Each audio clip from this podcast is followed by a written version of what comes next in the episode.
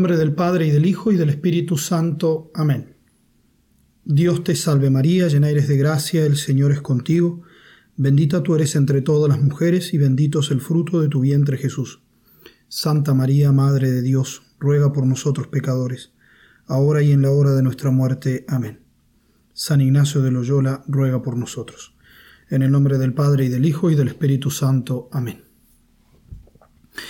Vamos a ver ahora la meditación de los pecados propios.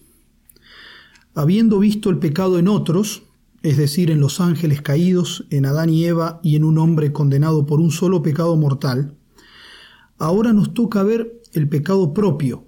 San Ignacio parece que sigue el recorrido del profeta Natán en el Antiguo Testamento, que le cuenta al pecador David la historia de una injusticia cometida por parte de un hombre desconocido por David, para poderle hacer entender la gravedad y fealdad del pecado propio, que hasta entonces David no había podido ver con claridad. David había cometido una seguidilla de pecados muy graves. La pereza de no querer ir a la guerra con sus soldados lo llevó a la disipación, la disipación lo llevó a la impureza de la vista, la cual lo llevó a pecar con la mujer de uno de sus soldados, y para cubrir este pecado hace una artimaña nefasta para que este soldado sea muerto en combate, haciéndolo pelear en la parte más recia de la batalla. Entonces Dios manda al profeta Natán para que David recapacite y se arrepienta. Dice el segundo libro de Samuel capítulo 12 el Señor le envió al profeta Natán. Él se presentó a David y le dijo, había dos hombres en una misma ciudad, uno rico y otro pobre. El rico tenía una enorme cantidad de ovejas y de bueyes. El pobre no tenía nada, fuera de una sola oveja pequeña que había comprado. La iba criando y ella crecía junto a él y a sus hijos. Comía de su pan, bebía de su copa, dormía en su regazo era para él como una hija. Pero llegó un viajero a la casa del hombre rico y éste no quiso sacrificar un animal de su propio ganado para agasajar al huésped que había recibido. Tomó en cambio la oveja del hombre pobre y se la preparó al que le había llegado de visita. David se enfureció contra aquel hombre y dijo a Natán, Por la vida del Señor el hombre que ha hecho eso merece la muerte pagará cuatro veces el valor de la oveja por haber obrado así y no haber tenido compasión. Entonces Natán dijo a David, Ese hombre eres tú. Así habla el Señor, el Dios de Israel. Yo te ungí rey de Israel y te libré de las manos de Saúl. Te entregué la casa de tu Señor y puse a sus mujeres en tus brazos. Te di la casa de Israel y de Judá, y por si esto fuera poco, añadiría otro tanto y aún más. ¿Por qué entonces has despreciado la palabra del Señor haciendo lo que es malo a sus ojos? Tú has matado al filo de la espada a Urías, elitita, has tomado por esposa a su mujer y a él lo has hecho morir bajo la espada de los amonitas. Por eso la espada nunca más se apartará de tu casa, ya que me has despreciado y has tomado por esposa a la mujer de Urías, elitita. Así habla el Señor yo haré surgir de tu misma casa la desgracia contra ti. Arrebataré a tus mujeres ante tus propios ojos y se las daré a otro, que se acostará con ellas en pleno día, porque tú has obrado ocultamente, pero yo lo haré delante de todo Israel y a la luz del sol. David dijo a Natán, he pecado contra el Señor. Y allí entonces se produce el arrepentimiento y la penitencia del rey David, que está manifestada de un modo tan especial en los salmos, en los salmos penitenciales.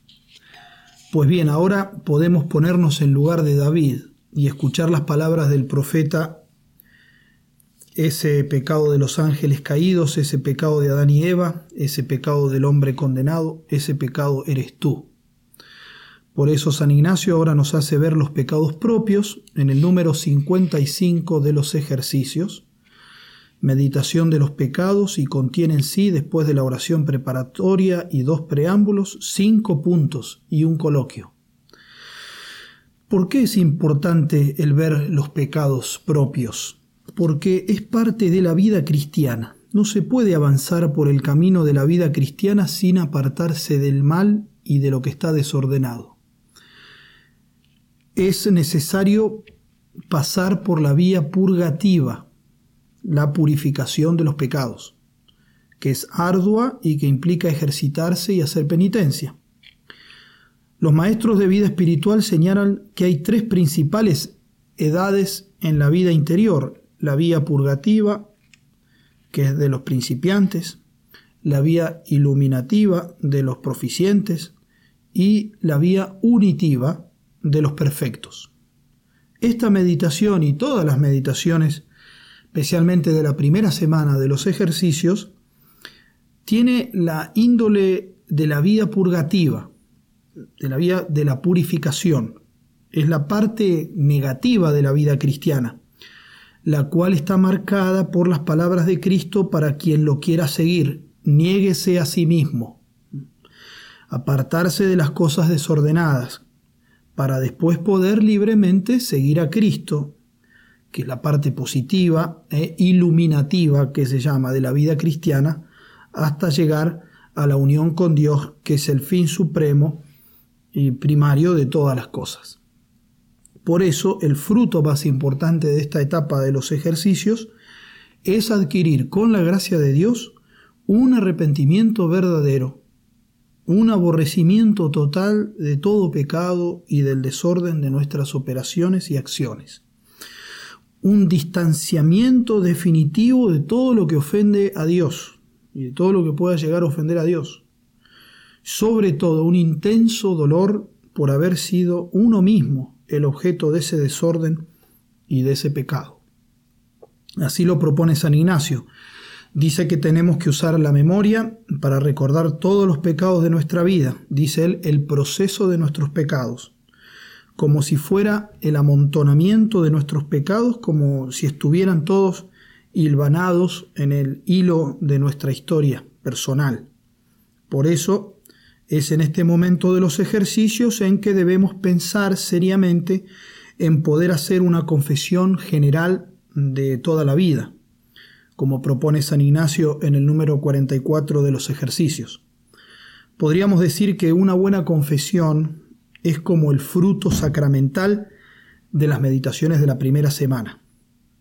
Es interesante ver en la vida de los santos cómo ellos le dedicaban tiempo y esmero a la confesión, examinaban la conciencia con responsabilidad y se recluían de las actividades diarias para dedicarse a esa lucha interior que tanto fruto puede dar al alma en purificación.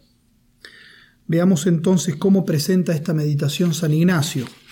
Como siempre hay que hacer la oración preparatoria, la misma del número 46, pedir gracia a Dios nuestro Señor para que todas mis intenciones, acciones y operaciones sean puramente ordenadas en servicio y alabanza de su divina majestad. Después está el primer preámbulo, la misma composición del lugar, ver con la vista de la imaginación, considerar mi alma encerrada, encarcelada en este cuerpo corruptible y todo el compuesto, alma y cuerpo, en este valle como desterrado, entre brutos animales. La misma composición del lugar de la meditación anterior. En el segundo preámbulo ya no pedimos, como habíamos hecho antes, vergüenza y confusión. Ahora pedimos algo más. Directamente pedimos crecido e intenso dolor y lágrimas de mis pecados. Como hemos dicho, es muy importante para poder estar concentrados y combatir mejor las distracciones y las tentaciones durante la oración, realmente tener un deseo genuino de lo que estamos pidiendo, un ardiente deseo, que no sea un pedir porque, bueno, no me queda otra opción. No, esforzarnos por, desear y por querer, en este caso un crecido e intenso dolor. San Ignacio sabe que es una gracia que hay que pedir, la gracia del arrepentimiento, un dolor verdadero, porque siempre se va a correr el riesgo de pensar en nuestros pecados y recordarlos tal vez, pero sin un arrepentimiento verdadero, sin un rechazo absoluto. Por eso hay que pedir el don de las lágrimas. A veces pasa que los cristianos se sienten mal porque no sienten dolor cuando van a confesarse. A lo cual hay que responder que no hay que preocuparse si uno no lo siente, porque basta hacer con la voluntad un acto como de repugnancia contra el pecado propio, y aunque los sentimientos no nos acompañen, podemos sin embargo hacer una buena confesión al inclinar nuestra voluntad en contra de aquello que he realizado, por lo menos nuestra voluntad, conociendo la maldad, por supuesto, inclinando nuestra voluntad en contra de eso. Aquí San Ignacio quiere que pidamos no solo que la voluntad se conmueva, sino también los sentimientos, hasta el derramamiento de las lágrimas, si así Dios lo quiere, pero hay que pedirlo. Así se ve en la vida de tantos santos el don de las lágrimas. Lágrimas que tienen como motor el dolor por haber pecado. No se trata de un sentimentalismo superficial como el llorar porque nadie me quiere. nadie me quiere, entonces llorar por eso. O por sufrimientos personales. El don de las lágrimas que pedimos en esta petición es por haber pecado. Y esto es un don muy espiritual, aunque toque algo tan físico como son las lágrimas. Dice la tradición que al mismo San Pedro, que tanta penitencia hizo durante su vida como apóstol, se le habían hecho como surcos en su rostro por haber llorado tanto recordando las negaciones que hizo de que había hecho de nuestro Señor, y sufría indeciblemente cada vez que escuchaba el cantar de un gallo. Pidamos entonces en esta petición este crecido dolor y el don de las lágrimas como fruto San Ignacio nos propone cinco puntos después de esta petición. Primero, el proceso, tenemos que usar nuestra memoria, traer a la memoria todo el proceso de los pecados, todos los pecados de la vida, mirando de año en año, de tiempo en tiempo, para lo cual aprovechan tres cosas. La primera, el lugar, acordarnos del lugar, la casa donde, donde vivíamos la segunda las conversaciones que he tenido con otros, el trato con otras personas, la tercera el oficio en que he vivido, en las ocupaciones que he tenido. Entonces, para ayudarnos. Se trata de repasar con la memoria y amontonar toda nuestra miseria delante de nuestros ojos, como explica San Agustín en sus confesiones que había hecho él con su propia vida. La expresión del hijo pródigo, he pecado contra el cielo y contra ti, o soy pecador, como dice San Pedro.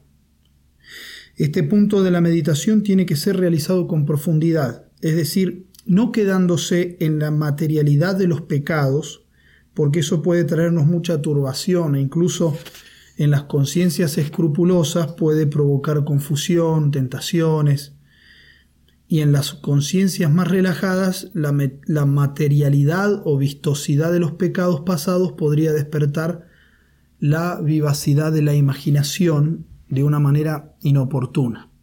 Entonces no hay que quedarse en la materialidad del pecado, en la superficialidad, sino sobre todo en lo esencial, en lo específico de nuestros pecados, en el peso que tiene como ruptura y alejamiento de Dios.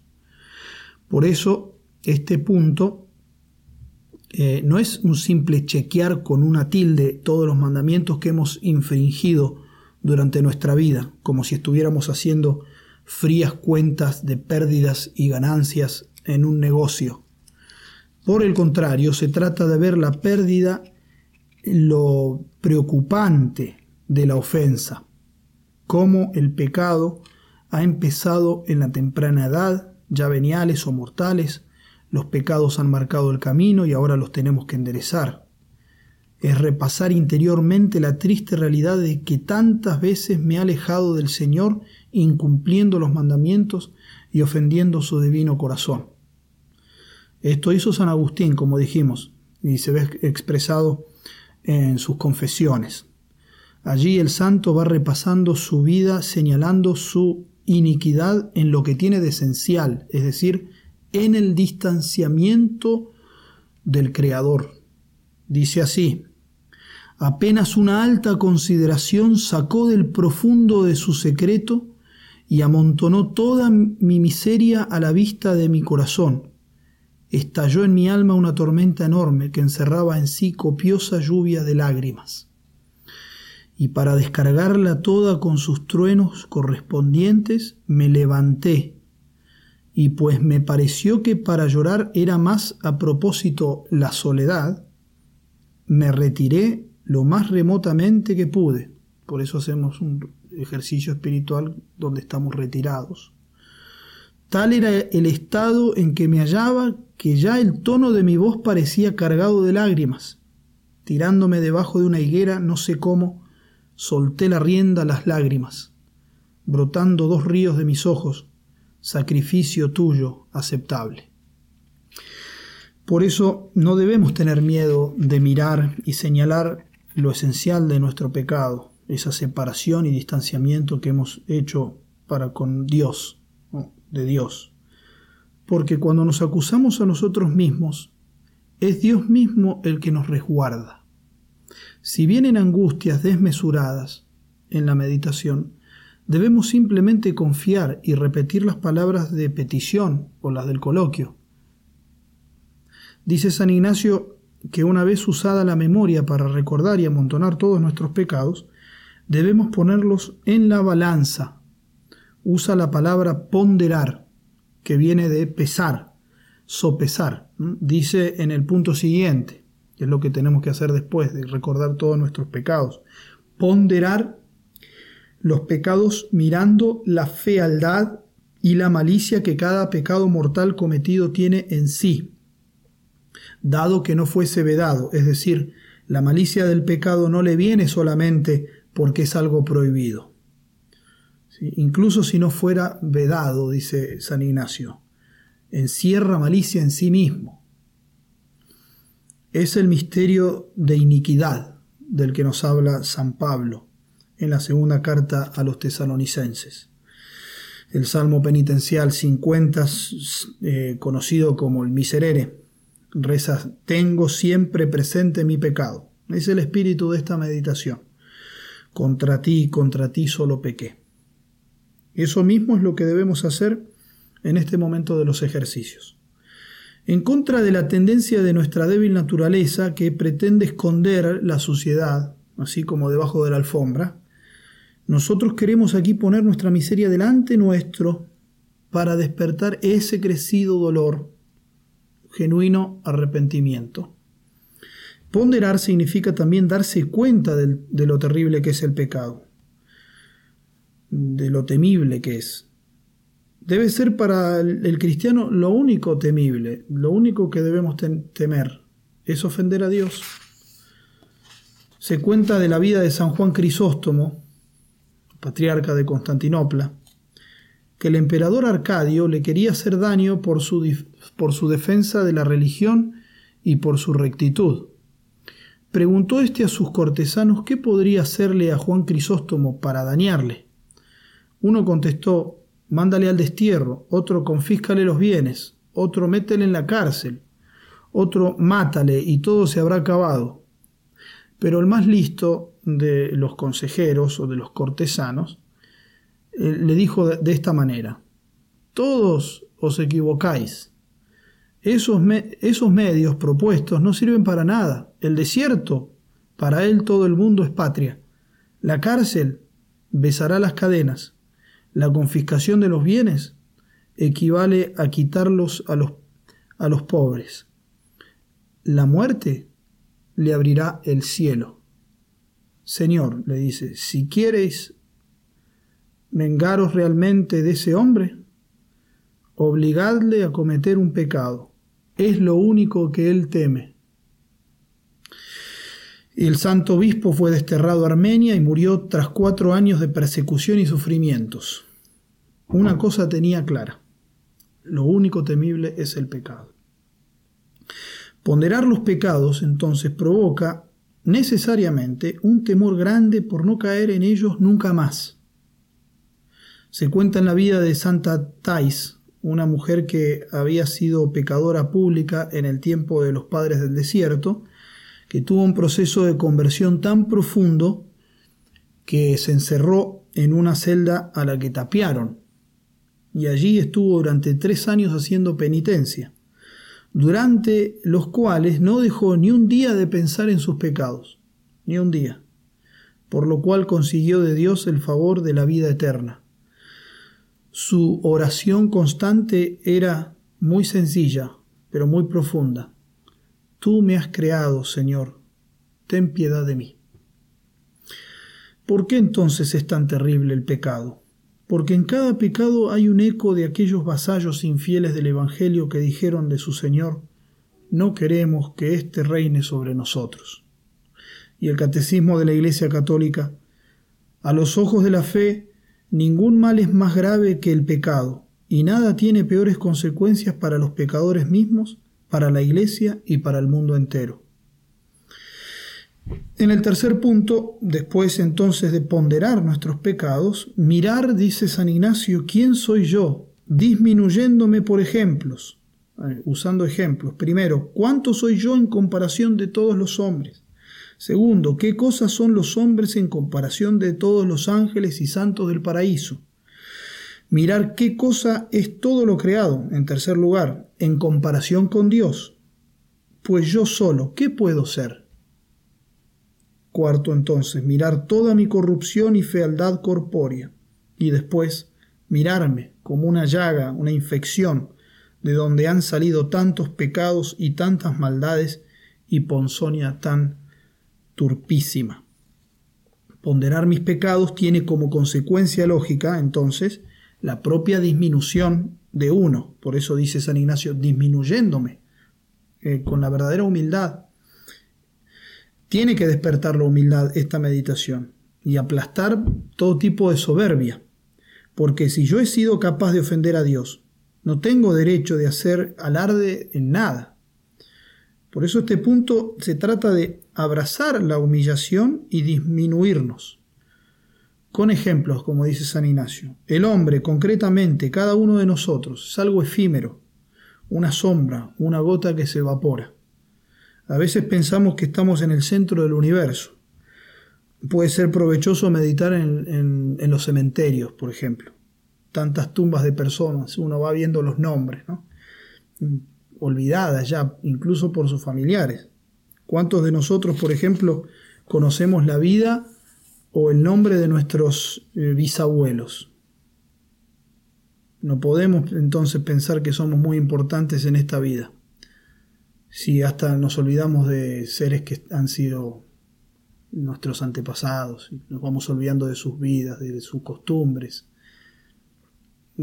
Cuán pocos somos. Somos importantes en cuanto a nuestra relación con Dios. Eso es lo importante. Pero cuando por nuestro pecado nos henchimos, como un sapo, es allí donde se muestra en realidad lo poco que somos somos nada más pecado, dice San Agustín. Pero además, en cuanto cristianos, por ser pecadores, nos convertimos en una llaga, como dice la palabra de San Ignacio, en la iglesia, como una llaga en la iglesia, un miembro putrefacto que infecta el organismo santo de la iglesia. Mis pecados han difundido gérmenes infecciosos a mi alrededor y sin embargo estoy vivo. La majestad infinita que arrojó los ángeles al abismo no me ha aplastado. Y una vez entonces considerada nuestra nada y nuestra iniquidad, debemos considerar quién es Dios. Y ese es el punto siguiente, el cuarto punto de esta meditación, considerar quién es Dios, contra quien yo he pecado, según sus atributos, comparándolos los atributos de Dios con las lo contrario en mí, su sabiduría con mi ignorancia, su omnipotencia con mi flaqueza, su justicia con mi iniquidad, su bondad a mi malicia. Y si prestamos atención en esta meditación, debemos examinar cuánto nos conocemos a nosotros mismos y cuánto conocemos a Dios. Por eso tercer y cuarto punto es quién soy yo, después quién es Dios Pues ahí está todo el eje de nuestra existencia, en conocernos a nosotros mismos y conocer a Dios. Como dice la oración de San Agustín, Padre mío, que yo te conozca, como tú me conoces. Debemos conocer a Dios porque viendo su grandeza y sus atributos, y viendo nuestra nada y nuestro pecado, viendo esta desproporción, no vamos a tener otra opción sino la de humillarnos y determinarnos a nunca más apartarnos de Él. En nada. Comparar sus atributos con mis defectos, su sabiduría y mi ignorancia, su omnipotencia y mi flaqueza, su bondad y mi malicia. Pensemos entonces, Dios es infinitamente sabio, conoce todo, conoce por tanto todos mis pecados, conoce todos los pliegues de mi alma, incluso aquellos que yo quiero ocultar a mí mismo. Dios es infinitamente santo. No puede, pues, sino aborrecer el pecado. Y Dios es infinitamente justo. Por tanto, premia todo acto bueno, pero castiga terriblemente todo pecado. Y sin embargo, conoce mi pecado, lo aborrece, pero hasta ahora no me ha destruido. Decía San Juan Pablo II, no es, no es posible comprender el mal del pecado en toda su realidad dolorosa sin sondear las profundidades de Dios. La grandeza de Dios nos, nos, nos habla de cuán terrible es, el, es nuestro pecado. Considerar quién es Dios nos llevará a comprendernos más perfectamente a nosotros. Como decía Santa Teresa de Jesús, la humildad siempre labra como la abeja en la colmena la miel, que sin esto todo va perdido. Más consideramos que la oveja no deja de salir a volar para traer flores, así el alma en el propio conocimiento. Créame y vuele algunas veces a considerar las grandezas y la majestad de su Dios. Así hallará su bajeza menos que en sí misma. A mi parecer jamás nos acabamos de conocer, si no procuramos conocer a Dios, mirando su grandeza. Acudamos a nuestra bajeza y mirando su limpieza, la de Dios, veremos nuestra suciedad, considerando su humildad, veremos cuán lejos estamos de ser humildes. Por todo lo dicho, es lógico entonces que en el alma del cristiano, consciente de su pecado y al mismo tiempo consciente de que Dios lo sigue sosteniendo en el ser, Dios nos sigue sosteniendo en el ser, que surja un sentimiento, es lógico, un sentimiento de admiración extraordinaria por eso San Ignacio quiere que exclamemos interiormente con admiración y crecido afecto. Así dice en el punto 5. En el, en el quinto punto dice, exclamación admirativa, con crecido afecto, discurriendo por todas las criaturas, cómo me han dejado en vida y conservado en ella. Los ángeles, que son el cuchillo de la espada divina, cómo me han sufrido y guardado y rogado por mí. Los santos, cómo han sido en interceder y rogar por mí. Y los cielos, el sol, la luna, las estrellas y los elementos, los frutos, las aves, los peces y animales. Y la tierra, cómo no se ha abierto para sorberme, criando nuevos infiernos para siempre penar en ellos. Entonces, una exclamación admirativa, porque eso eh, eso habría sido lo, justo. Eso es lo que tendría que haber pasado y, y, con toda justicia. Pero Dios me tuvo infinita misericordia. Es que la misericordia divina está bien presente en todas estas meditaciones que estamos haciendo ahora. Pues no se trata de darle la última palabra y el, último pensamiento al pecado, sino más bien a la bondad infinita de Dios San Ignacio quiere que hagamos de hecho un coloquio que llama de misericordia, el número 61. Acabar con un coloquio de misericordia, razonando y dando gracias a Dios nuestro Señor, porque me ha dado vida hasta ahora, proponiendo enmienda, nosotros proponiendo enmienda, con su gracia para adelante.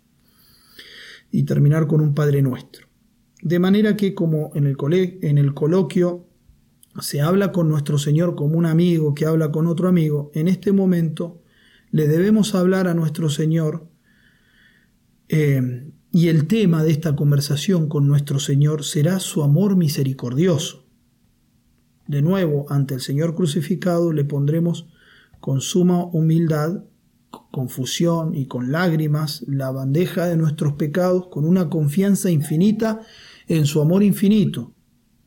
Y ahí le pedimos que nos lave con su sangre redentora.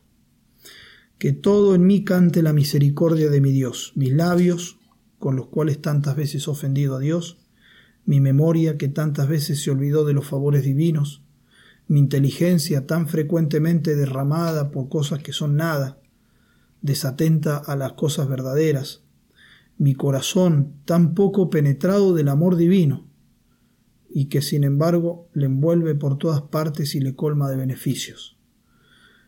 Cantaré para siempre las misericordias del Señor. Y podemos también hacer el triple coloquio y tres peticiones que vemos en el número 63. Primero, coloquio a Nuestra Señora para que me alcance gracia de su Hijo y Señor para tres cosas. La primera, para que sienta interno conocimiento de mis pecados y aborrecimiento de ellos. La segunda, para que sienta el desorden de mis operaciones, para que aborreciendo me enmiende y me ordene. Y la tercera, pedir conocimiento del mundo para que, de nuevo, aborreciendo, aparte de mí las cosas mundanas y vanas. Y con esto rezar un Ave María, porque primero le pedimos estas tres cosas a la Virgen. Después lo mismo le pedimos estas tres cosas a nuestro Señor Jesucristo, rezando el alma de Cristo. Y tercero, a nuestro Padre eh, Dios, para que el mismo Señor eterno me conceda estas gracias y rezándole un Padre nuestro. En el nombre del Padre y del Hijo y del Espíritu Santo. Amén.